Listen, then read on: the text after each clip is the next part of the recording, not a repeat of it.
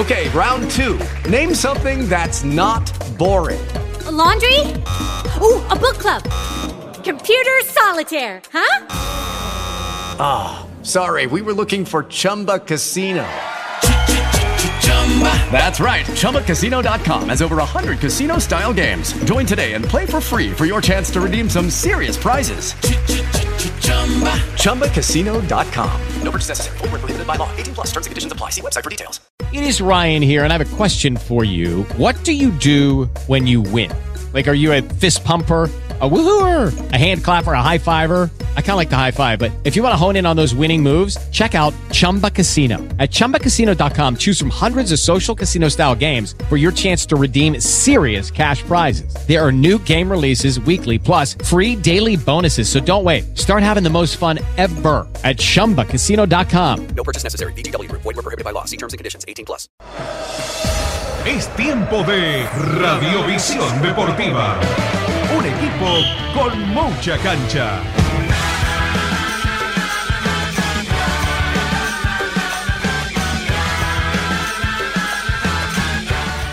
Hola, ¿qué tal? Eh, muy buenas tardes. Habrá este, varios temas que dominen la escena, Guillermo.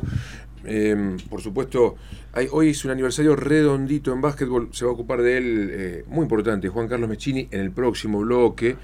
Eh, Cocho López estuvo trabajando vía Consejo Federal y aparentemente mudan a Punta Alta el 29 de este mes, no enero, el 29 de este mes, la Mm. revancha Huracán 1, San Francisco 2, la llave del regional amateur que ya desde hoy hasta el viernes tiene abundante actividad, ¿eh? con las, las revanchas, los desquites de lo jugado el, el fin de semana eh, anterior.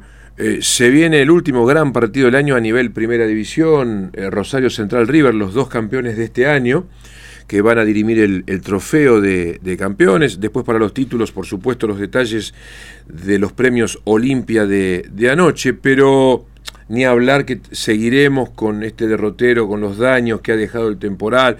Hay un parte muy bueno de, de, de Olimpo, eh, que después vamos a estar desgranando, que incluye también el complejo de teléfonos y el natatorio de acá al lado. Pero nos conmocionamos a eso de las 11 de la mañana cuando aparecía un primer título que, que, que- rezaban todos los sobreimpresos en los canales de Buenos Aires, Pocho Lavesi apuñalado. Aparentemente en Punta del Este. Aparentemente ha sido exagerada la información. Yo, yo acabo de escuchar a la, a la directora del nosocomio del balneario uruguayo, Guille, y aclaró que solamente, eh, a ver, es importante, es una fractura, pero de clavícula, fractura de clavícula producto de una caída.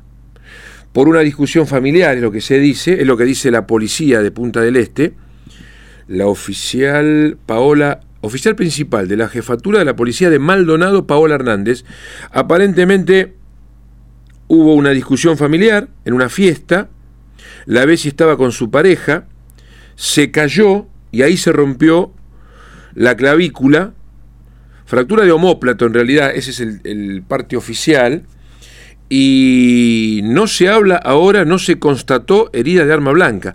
Dicen que la, la discusión habría sido por temas de dinero, cuando no, ¿eh? Vas a una fiesta, la familia, tomás un poquito de alcohol y ap- aparece alguno. siempre alguno o, o algún desencuentro familiar o el tema del dinero siempre lleva a alguna agresión que empieza verbal y después pasa a los hechos y bueno, allí se habría caído la Bessi en primera instancia. Eh, allí este, se habría caído y habría sufrido esta fractura. Lo importante, Guille, es que ya la, la misma directora del nosocomio está descartando la herida de arma blanca. Así que este Punta del Este no nos trae muy buenos recuerdos, ¿no? Y la verdad que no. El caso Maradona, Sí. la pelea de rugbyers, siempre algún incidente que involucra a los argentinos. Sí. Siempre por cosas violentas. ¿eh? Así que bueno, esperemos que la Bessi se recupere pronto. Bueno, Guille, el, el viernes Rosario Central River. Ayer una nueva polémica. Vamos a explicarla. Una pavada. Discusión de verano. Pero para los futboleros nos, nos despierta cosas. El tema del palmarés, del historial de títulos. La AFA, como siempre cambiando todo a mitad de camino, estaría a punto de oficializar que todos los jugados después de la pandemia, cuando se impuso el nuevo calendario con Liga y Copa de Liga, la primera fue la Copa Maradona, la que gana Boca en San Juan contra Banfield, que esas copas de liga, dos veces Boca, Colón, ahora Central, eh, pasen a ser títulos de liga de primera división, como la que ganó River ahora hace poco, en el primer semestre. Eh, se dijo que eran copas nacionales. Suena feo que se haga ahora mitad de camino, porque cambia todo. Vos fijate que sumando amateurismo y profesionalismo, como les gusta ahora a los estadígrafos, Boca, con estas dos nuevas conquistas, queda a uno de River en títulos de liga. Central, por ejemplo, pasa a tener cinco y no cuatro. Colón su- suma su primera estrella de liga y fue Copa de la Liga lo que ganó con Racing en Claro. San Juan en 2021. Ahora, si nos ponemos a hilar fino, yo que viví las dos etapas, vos no habías nacido, o estabas naciendo. Cuando se jugaban los torneos nacionales, también se jugaban por formato de grupos. Sí. había zonas y después eliminatorias y a todos esos torneos nacionales se les dio título de liga. Entonces, hilando fino la Copa de la Liga es como los viejos torneos nacionales. Por zona y después eliminatorias hasta un título. Digamos, no es descabellado, pero el tema es que siempre es a destiempo y siempre es confuso. ¿Verdad? Sí, además no debería ser retroactivo. Ahí está. Es a partir de ahora. A, a eso iba. porque co- si no, coincido es- contigo. Es muy difícil. Coincido contigo. Eh, bueno, desde ahora, muchachos, la Copa de la Liga es como una liga de primera, como los viejos nacionales. Título, título, título. No, no es Copa Nacional, pero a partir de ahora, no desde el 2020 para acá, post pandemia, 2021, cuando Boca la gana en enero del 2021 contra, contra Banfield. Eh, Boca ganó esa, Colón ganó la siguiente, 2022 fue Boca, la final a Tigre, este, y ahora 2023 la Copa de la Liga correspondió a, a Rosario Central. Bueno, a propósito de Rosario Central, Guille, eh, se van, eh, entrenó fuerte esta mañana el equipo de Russo, no tuvieron mucho tiempo para festejar, hubo una cena el lunes, ¿no? Bueno, Central se la pasa de cena en cena. Anoche hubo una de los campeones de la Conmebol 1995. No es fecha redonda, nada, No pero importa. festejaron igual, vamos. Siempre es una buena excusa para juntarse. Tal cual, tal cual. Eh, este, el equipo del Policita Silva, el Negro Palma, que protagonizaron una remontada histórica, pues estaban cuatro goles abajo, y en la revancha en el gigante de Arroyito, Da Silva metió el cuarto gol en el minuto 90. Y fueron a penales y, y ganó Rosario Central. A veces cometo el error, no me acuerdo, el 4-0 creo que fue de Da Silva, pero no me acuerdo si fue de él o de Carbonari, ahora me entró la duda. Va, va a escribir Jorge Paleta. Porque después cada uno de ellos dos también tuvo su participación en los penales. Y ahí en los penales Rosario Central levantó la Conmebol. Pero bueno, aparte de esta cena de anoche recordando ese título, eh, ya se preparan para el partido con River. Parece que Comar va de 4 por Damián Martínez. El resto de la defensa sería igual. O sea, eh, Brown, Comar, eh, Quintana, Mayo y Sandes. La duda de Russo ahora, el problema que le puso Lovera a Russo lo tiene que resolver el técnico. Entró muy bien Lovera, el otro día jugó muy bien, hizo un golazo para el título. Así que si juega Lovera, va O'Connor de doble 5. Que más ofensivo O'Connor. Va Ortiz con O'Connor. Con Lovera, Malcorra, Campás, eh, bien digo, Campás Sí. y Martínez Dupuy. Ahora, si no juega Lovera, vuelve al formato de siempre. Decir, que jueguen Ortiz y Toledo, de doble 5, O'Connor, Malcorra, Campás, Martínez Dupuy. Ahí está la duda. O sea, la duda es eh, Lovera o Toledo, en realidad. En función de quién juegue, se acomoda la mitad de la cancha. Y el tema River, qué cosa el tema River, ¿eh? Porque, si- mirá, inolvidable, acá me escribe Jorge, pero no me pone lo del cuarto gol, que siempre tengo la confusión, si fue del Polillita da Silva o del Petaco Carbonari. Este. Vos sabías la anécdota de Julio Ayala Torales, ¿no? ¿Cuál de Cuando todas? le pasó, le, le echó un fi- Carbonari de cabeza, ahí está el cuarto gol, y Da Silva mete el penal decisivo. Rubén Da Silva en la tanda. No, entrando a Rosario, le, echó un fino al petaco Carbonari en el centro de Rosario. Le digo, pará, casi atropellás a una leyenda. de Ro- ¿Y ¿Quién, quién, quién Julio? Iba concentrado en el manejo, íbamos cansados, entró manejando él, le echó un fino al petaco Carbonari que estaba esperando al lado de un auto estacionado. Pará, le digo, vas a matar una leyenda de Rosario Central. Era Horacio Carbonari. Es genial esa anécdota, no me digas que no, Guillermo. Bueno, este, River, ay River, sería el equipo, sería la formación número 44 que pone de Michelis el próximo viernes, en cuanto a los 11 titulares. Si, si entra Borja por Rondón, que se va. A ver, eh, vos fijate que si jugaba Rondón, tenía de Michelis la posibilidad de repetir el equipo que perdió con Central, el 9 del Corriente. Así que ahora, para el viernes, para el viernes, equipo inédito, formación número 44, en 55 partidos. Armani, Boselli, Paulo Díaz, Funes Mori, Enzo Díaz, Enzo Pérez de la Cruz, Solari, Colidio Barco Borja. Pero bueno, habría quedado conforme de Michelis, que en realidad River hizo un buen partido con Rosario Central. ¿Te acordás? La semifinal. Sí, sí, sí. Pero le faltó. Central ese día nunca fue superior. Lo emparejó en los últimos 20 minutos, el canalla. y Pero River. se lució en los penales. River no tuvo gol, fue muy tibio arriba. Y después, obviamente, Brown. River fue un desastre y Brown fue una estrella. Eh, atajó tres Sí. de los cuatro. Este, pero bueno, de Michelis apostaría de vuelta. Ese día el uruguayo Boselli jugó bastante bien contra Campás. El, el negrito después medio lo desbordó un rato en el segundo tiempo, pero sin, sin tanto peligro. Vos fíjate que de Michelis no, no ha podido encontrar ese equipo base de, de- de poder repetirlo. Su formación predilecta apenas jugó cuatro partidos. Y es la, la de la foto cuando River dio la vuelta olímpica contra Estudiantes de La Plata. Vos fijate que ese, ese equipo, ese equipo que lucía como, como ideal en la cabeza de Michelis era Armani, Casco, González Pires, Paulo Díaz, Enzo Díaz, Enzo Pérez Aliendro, De la Cruz Nacho Fernández Barco y Beltrán, que ya no está. Solamente cuatro partidos tiene esta, este- esta formación y apenas la mitad de modo consecutivo, lo cual habla a las claras que en el segundo semestre a De Michelis le costó encontrar en su cabeza un, un bosquejo que lo conformara, un River con poco gol, ya sin tanto juego en la línea de volantes y evidentemente todo el año con repetidos problemas defensivos.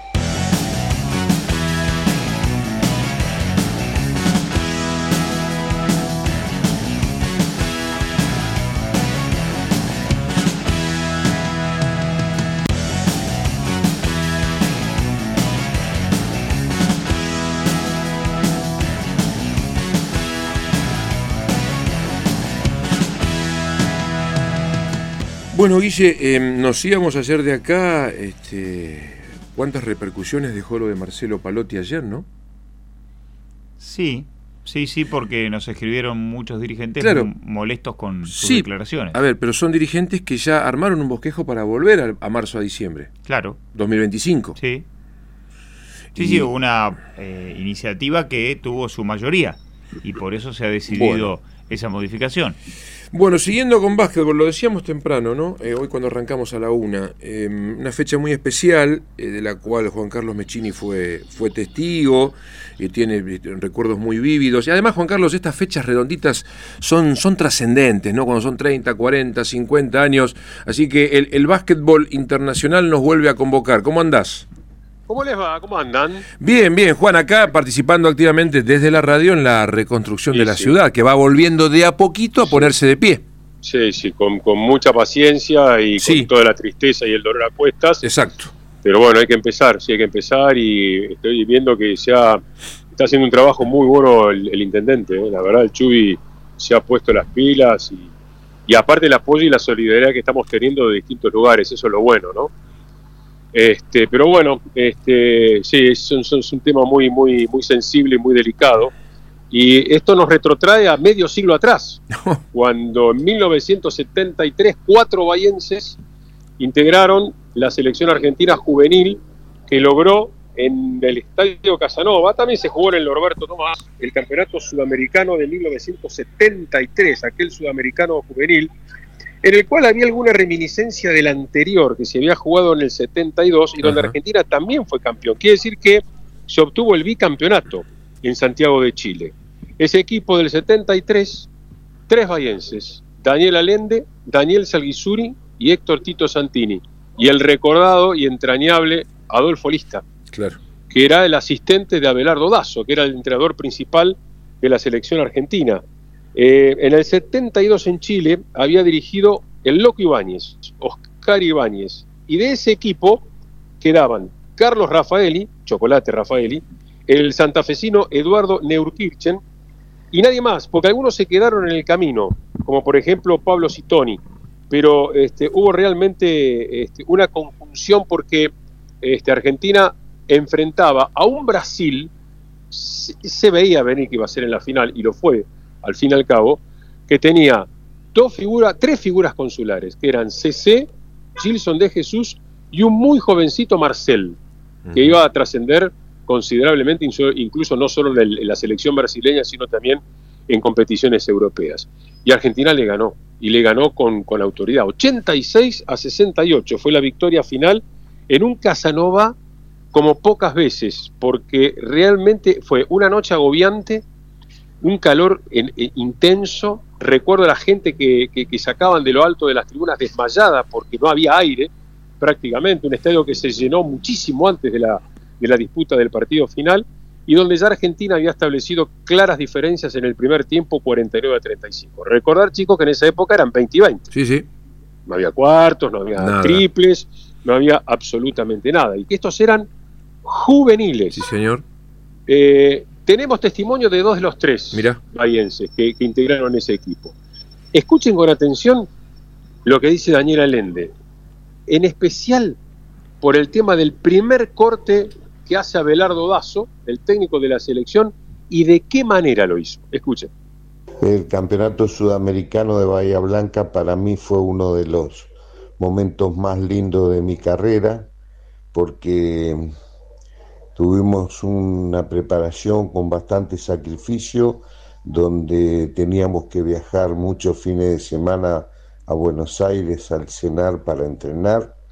Eh, eh, el primer entrenamiento había 30 jugadores preseleccionados. El descarte fue que Lalo Dazo tenía la costumbre de darnos una pelota y le poníamos un número y esa pelota la usaba cada uno durante todas las concentraciones, todo el tiempo la misma pelota. Y teníamos que ir a la habitación, a donde fuéramos, íbamos con la pelota. Pero también hizo el primer descarte a través de la pelota, haciéndonos correr alrededor de las dos canchas del eh, cenar con el brazo extendido y la pelota en la palma de la mano y el que se le caía o bajaba el brazo eh, quedaba descartado de la preselección. Ese fue uno de los primeros descartes eh, que hubo. Así que ya desde el primer momento Lalo quería eh, un equipo con carácter, fortaleza mental y bien preparado físicamente. Después, cuando llegó el momento de venir a Bahía, entrenamos acá, había jugadores que ya tenían el puesto asegurado, caso eh, Payela, caso Rafael, Neurquinche, eh, que venían del último sudamericano jugado en Chile el año anterior. Eh, Jorge Martín lo recomendó en la mitad de la preparación eh, Ripullone y cuando vino fue, te diría que marcó una diferencia en el juego interno. Y bueno, en el puesto mío éramos tres bases, de los cuales uno venía del sudamericano anterior, que era Daniel Pache, estaba Apostólico y, yo. Así que bueno, tuvimos un torneo eh, lindo, era un equipo que marcaba mucha presión individual y que se tiraba de cabeza a cada pelota porque ya te digo, veníamos eh, preparados anímicamente para eso. Eh, y después lo que más recuerdo sobre todo es la final con Brasil, que el estadio se venía abajo, estaba gente por todos lados, lleno desde la calle, cuando llegamos y vimos eso era emocionante. Y bueno, jugamos, yo te digo que eh, tuve la suerte de ser titular durante el torneo. Eh, y le ganamos muy bien la final a Brasil, creo que por 16, 18 puntos, no recuerdo bien, pero marcando una diferencia, un Brasil que tenía a CC, a Gilson, a Marcel, eh, así que era un buen equipo, pero nosotros con Rafael y Neuquinche, Martín, que hizo un torneo espectacular, Tatote Payela, eh, teníamos un equipo muy bien balanceado en todos los puestos y teníamos un recambio eh, muy interesante, muy bueno, así que por suerte salió todo bien, eh, se jugó un muy buen torneo, se ganó. Lamentablemente yo no he podido conseguir un video de esos partidos porque el torneo se televisó en directo todos los juegos de Argentina y gracias a haber ganado el torneo, eh, Perón, eh, que en ese momento era presidente, nos invitó a la Quinta de Olivo y a la Casa Rosada en otra oportunidad. Eh, los recibió dos veces, una junto con Vilas, Reutemann, y nos llevó a una sala en, los parques de, la Quinta y nos entregó una medalla y demás. Y junto con todo eso, eh, le dio unos premios en dinero a Reutemann, porque se venía de quedarse sin nafta en la carrera que iba ganando en Argentina y no me recuerdo a Vilas y a nosotros nos regaló un viaje eh, cultural deportivo a China para durante 22 días en China y bueno, aparte aprovechamos a conocer mucho porque fuimos por Europa y volvimos por Estados Unidos. Así que fue una experiencia muy linda, muy, muy interesante y siempre para recordar. Daniel Allende y esta tremenda anécdota con Perón y bueno, eh, el proceso de formación y coincidente contigo en cuanto al trámite y el desarrollo del partido. Claro, y viste, y viste cómo, fue el primer descarte. Sí. una cosa, eh, una cosa insólita, para probar el carácter, la fortaleza de tener una pelota cual cada uno la tenía y ver si aguantaban dando las vueltas a la cancha teniendo en la palma de la mano el que no se iba afuera. 30 jugadores inicialmente y ese fue el primer corte. Y lo que él menciona, claro, la distinción o el recibimiento del entonces presidente Perón fue a principios del 74, porque la carrera de Reutemann fue la primera la que inauguró eh, el Mundial de Fórmula 1 del 74, aquella vez que la toma de aire eh, quedó casi pegando en su casco y se quedó sin nuestra y se quedó, la última vuelta se quedó sin la posibilidad de ganar con, con su Brava. Con el Brava en blanco. Claro, exactamente. Bueno, este era el testimonio de Daniel Alendi. Vamos a escuchar a Tito Santini, también integrante de, ese equipo, de dos de los tres bayenses que este, nutrieron aquella selección del 73. A ver qué recuerdo tiene Tito.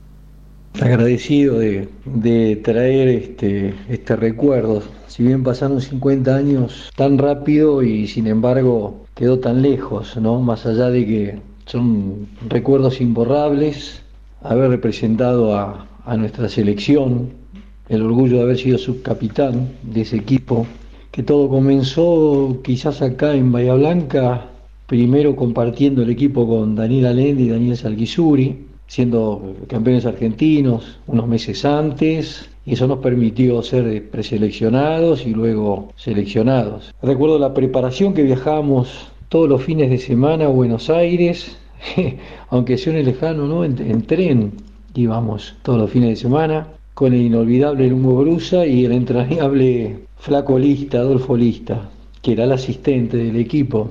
Eh, qué sé yo, ganar ese torneo también nos permitió, por ejemplo, eh, conocer que para nosotros era algo inalcanzable, ¿no?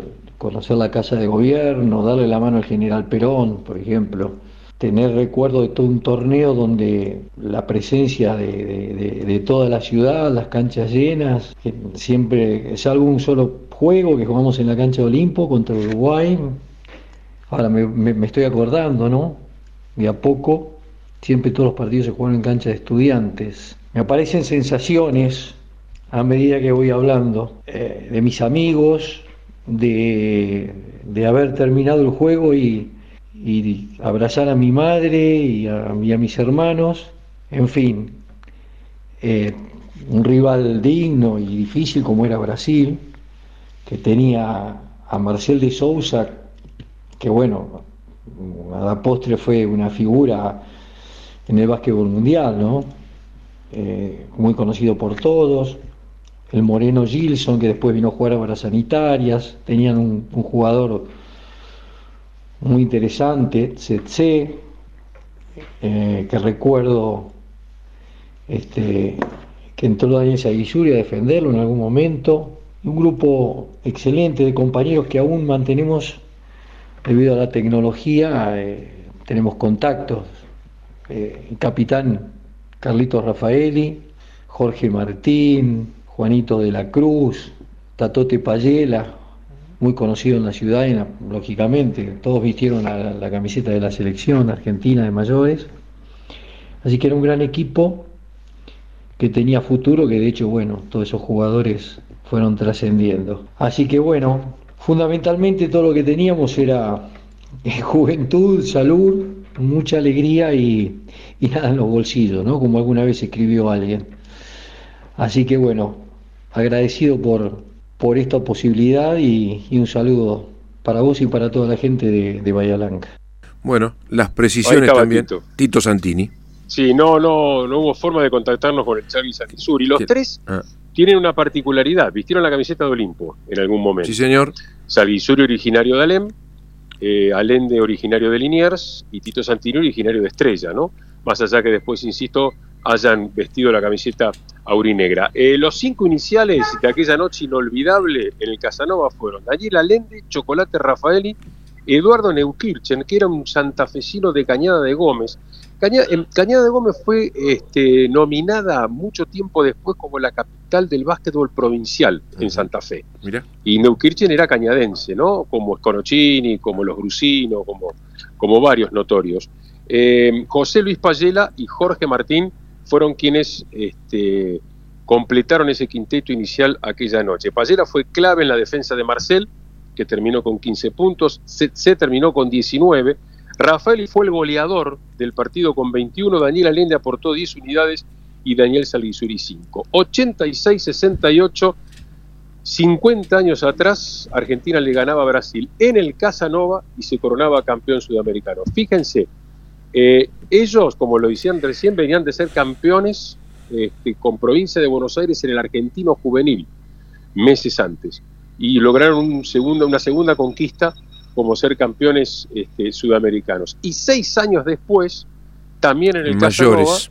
Exactamente, Argentina iba a ser campeón este, sudamericano de mayores con Alberto Pedro Cabrera como capitán y abanderado de la selección, en un segundo regreso, porque Cabrera se había despedido en el 74, un partido de despedida incluso en el Luna Park, y volvió, regresó para ese torneo que se jugó en Bahía. Pero lo que evocábamos hoy, medio siglo atrás, fue este sudamericano juvenil con Allen de Sanguisuri Santini y el recordado Adolfo Lista como integrantes de aquella selección. Gran recuerdo, redondito como corresponde, Juan Carlos, gracias. Abrazo chicos. Abrazo, Juan.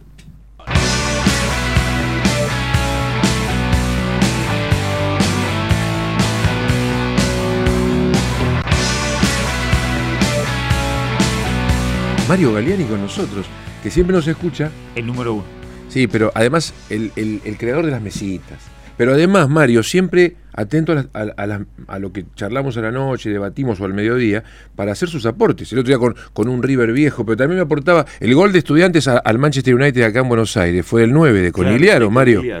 ¿Cómo Un, ca- un cabezazo Muy bien. en la bombonera. Conigliaro, una pelota abajo que pica contra el piso y se le escapa. En la bombonera. En la bombonera fue. Sí, estudiantes jugaban en la bombonera. Participás en, todo, en todas las mesitas, Mario, en privado, con el lado WhatsApp. los escucho y Sí. al, al mediodía especialmente. A la noche a veces no, porque generalmente estoy. Estás preparando algo. eh, estoy y aparte. La el- musiquita. el- el- La sí. reunión El otro día me producción, Mario. dedicaste la música del Sí. 91. Estoy La haciendo, selección del 91. Estoy haciendo un segmento recomendable para los que les gusta la música, que va de 11 a 11 y media, que hago una película de ese año, que yo, eh, Danza con Lobos del 90, Sí, o Dirty y Dancing. completo, oh, Dirty Ponele. Dancing, y completo toda la media hora con música de ese año. Bien. Entonces... Película y música del mismo año. del mismo es temático. claro. Son- Es que vos escuchaste uno de los programas Sí. camino a- Vamos a seguir A vendiéndolo. Mario. Vamos a seguir vendiéndolo el segmento. Eh, Tiene poca- tiene- hay poca información. No, hay mucho, mucho. No, no, ahora ¿Son seguimos. Gracias por el ¿Son espacio. correlativos o es el año que toca, toca? No, no. Venías voy- correlativo no, no, en una época. No, sí, pero no. Ahora no, porque esto es otra cosa. Especial el que Ese era un escuchaste vos, especial. que arranqué con el rock nacional. Agarré. 68 No, no, pará. Yo 90. agarré el rock nacional del 86. Claro, claro. Y ahí venía Uh, un año tremendo. Terrible Tremendo. fue, terrible. Del- Cosméticos. Del 80, claro, con una na. Una na- Entre otras tantas. Sí. Entre otras tantas. Sí. Eh, pero de lo, del 83, de, con el advenimiento de la democracia, Claro. Para el, Mm. hasta el 2000, del rock nacional hace puré. No, hiciste una romería, fue. Hay de todo. Mario, gracias por tu Chicos, participación. No, gracias por usted. ¿Qué queda? River eh, Central. River termina, Central ¿no? a nivel nacional y ya estamos cerrando. Y Huracán No, San pará, pará, porque ahora vamos a contar. Francisco. Huracán San Francisco, Cocho En nos... enero. No. Cocho nos tiró que se jugaría en Punta Alta en cancha de Rosario el viernes 29. Ah, mira vos. Está Huracán un gol abajo. Ah, mira vos. La revancha. Estoy, yo no estuve en Bahía con los sucesos desgraciadísimos del fin de semana. Llegué ayer a la tarde y mucho no vi porque fui para casa. Hoy cuando venía para aquí pasé por la placita que está en Plaza Brown, Brown. 600. No, está devastada. Está No, devastada. no, Una les pena, Mario. juro que me quedé, no puedo- pero no quedó un árbol. No, no. Eh, Vi un parece dron. una- de noche, que pasé anoche, no había luz, parecía una selva. Buscá en las redes, el colega Rodrigo Anistal subió de un dron las dos plazas. Esta de acá, el centro y la de Brown. Fíjate cómo están. O cómo quedaron. Horrible. Muy cerquita donde había habido un incendio. Eh, de- Tiempo de atrás. tamaño. Sí, que afectó a la familia de nuestro Claro. compañero acá de la empresa, Claro, Pablo Álvarez. Exacto. Sí, señor, Bueno, mandamos. Dale, Mario, gracias. Mario Galeani, participando como antes acá en la mesa de Radiovisión. Bueno, ya dijimos lo del regional amateur. Están llamando, están escribiendo. Acá, por ejemplo, hay dos, hay dos este, escuchas, están todos los días. Enrique Silverí es uno, el, el ex colega. No vamos a hablar de Racing e Independiente. Nunca se deja de ser colega.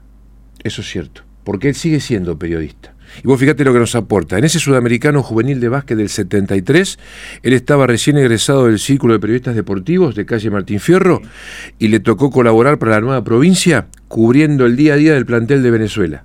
Así que se acuerda mucho de ese campeonato. Y el Sarna Tuminelo está con los aniversarios, pero no redonditos.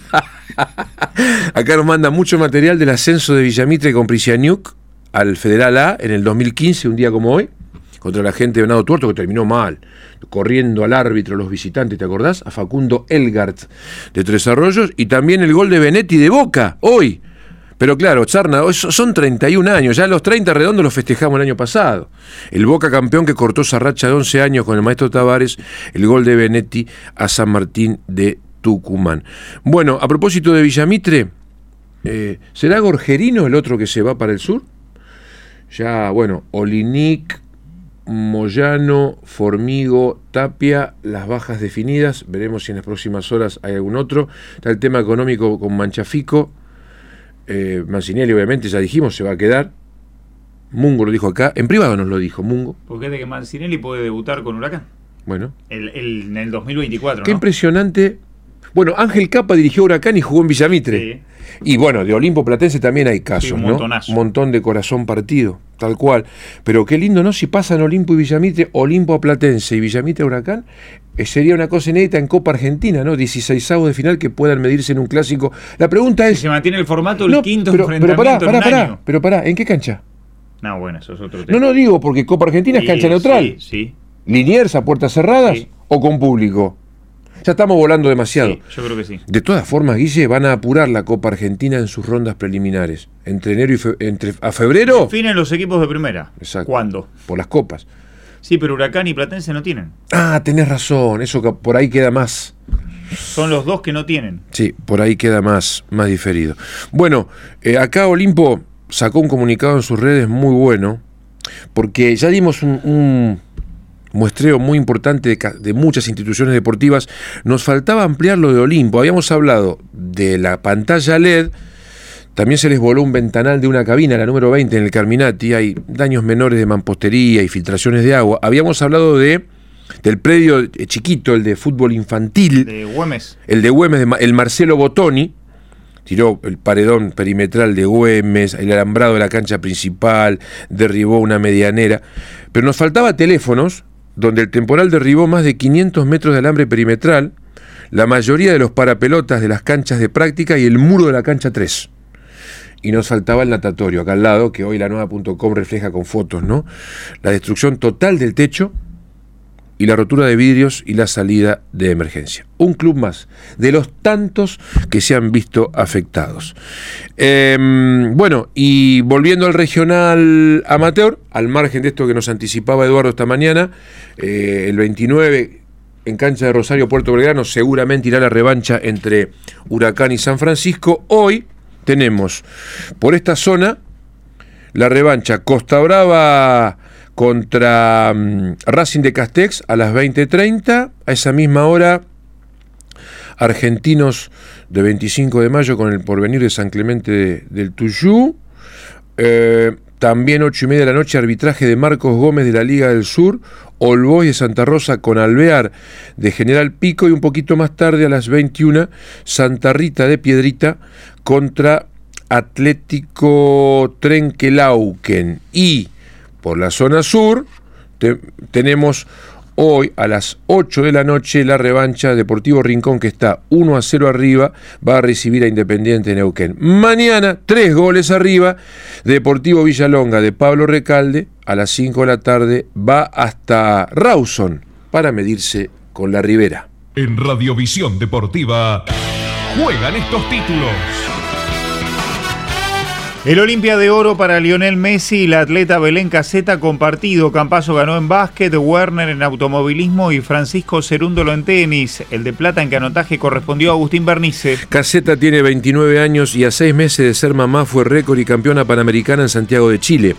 En estos últimos Juegos logró el récord panamericano en los 3.000 metros con obstáculos, su especialidad, con 9 minutos 39 segundos 47. También posee récord nacional y sudamericano. Olimpia de Brillantes para Santos Benigno Laciar, único deportista que logró el Olimpia de Oro en tres ediciones consecutivas, de 1982 a 1984. También fue reconocida la tenista Norma Bailon, la primera mujer en lograr una Olimpia de Oro. Eduardo Chacho Coudet renovó con el Inter de Porto Alegre hasta diciembre del año que viene. Junto a él permanecerá como colaborador Lucho González. Neymar se perderá la Copa América del año que viene. El cuerpo médico no quiere apurar los tiempos y estiman que estaría volviendo para agosto del año que viene. Fernando Diniz va a continuar dirigiendo entonces la selección brasileña y lo hará en ese certamen porque Carlo Ancelotti va a cumplir su contrato con el Real Madrid hasta el 30 de junio y luego quedará como agente libre para negociar. Hoy Liverpool West Ham a las 5 de la tarde por la Copa de la Liga. Ya esperan en semis el Chelsea, Fulham y el Boro. Ahí en Inglaterra también les van a dar título de liga, los de la Copa de la Liga, ¿no? No creo. No creo.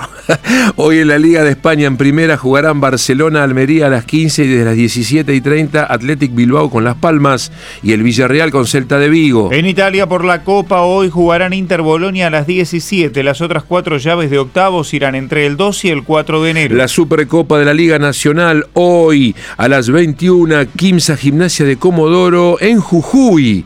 Anoche por la Liga Nacional San Martín de Corrientes venció de visitante a Argentino, que está último, 84 a 75. Oberá en el final, aventajó a Riachuelo de la Rioja 80 a 78. Hoy Peñarol va a recibir a Comunicaciones. En la NBA, Golden State con récord negativo venció a Boston, líder del este por 132 a 126 con 33 de Curry con 6 triples sobre 11. Portland derrotó a Phoenix 109 a 104. New Orleans se perdió con Memphis 115 a 113 y Milwaukee aventajó a San Antonio 132 a 119. En el oeste manda Minnesota. Cena de fin de año de la filial de River de Punta Alta esta noche a las 21 en Sporting con la presencia de Marcelo El Chelo Escudero, quien será homenajeado como deportista insigne de la vecina ciudad.